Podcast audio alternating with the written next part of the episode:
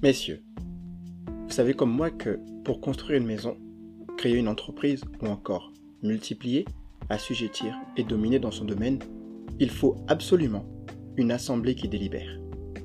Dans le livre des Proverbes chapitre 15 au verset 22, l'esprit de sagesse nous enseigne que les projets échouent lorsqu'il n'y a pas d'assemblée qui délibère, mais ils réussissent quand il y a de nombreux conseillers. Dans ce passage, la sagesse nous enseigne que pour réussir le projet d'être un homme véritable, il nous faut prendre conseil auprès des professionnels du métier. Il faut absolument que nous puissions nous instruire de leurs connaissances et de leur expérience. Nous devons chercher à connaître le secret de leur succès ainsi que les raisons de leur échec. Le secret de ces hommes importants sont pour nous des trésors inestimables et une aide précieuse pour relever le défi de l'homme véritable. Nous avons infiniment besoin de ces conseils. Nous avons infiniment besoin de l'accompagnement de ces grands hommes qui ont marqué l'histoire de l'humanité, si nous voulons réussir notre projet.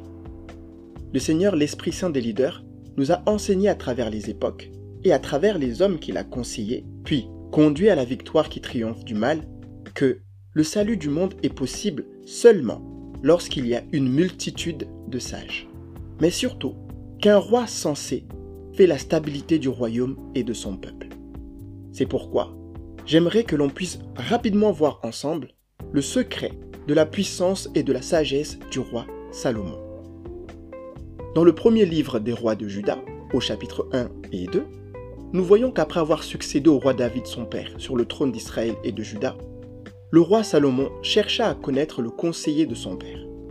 Le roi Salomon chercha à connaître celui qui faisait de David un grand roi, juste et droit pour son peuple. Dans 1 roi chapitre 2 verset 3, nous pouvons voir le roi David donner cette instruction à Salomon, son fils.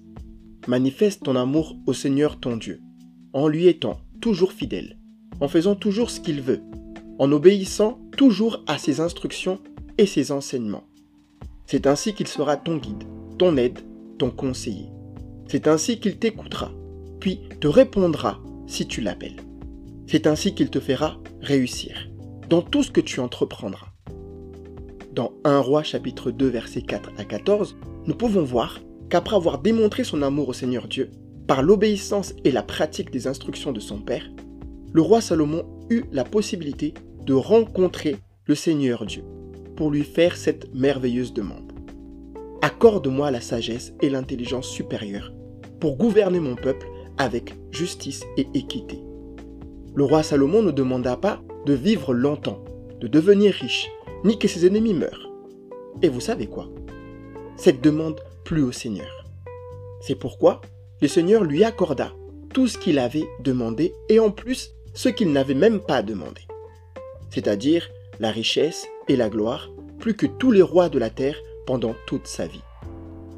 Ainsi, nous pouvons voir dans cette expérience que le secret de la sagesse et de la puissance du roi Salomon résidait non pas dans sa position, mais plutôt dans son amour pour la parole de Dieu, c'est-à-dire dans les fondements, dans l'instruction et dans l'enseignement de Dieu pour les rois.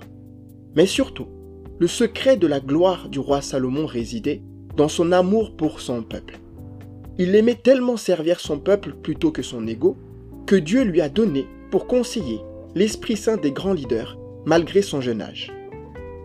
Alors, messieurs, comme Salomon, je nous invite à aspirer, à rechercher et à pratiquer assidûment l'instruction et l'enseignement du Seigneur notre Dieu, si nous voulons réussir à relever le défi des hommes véritables.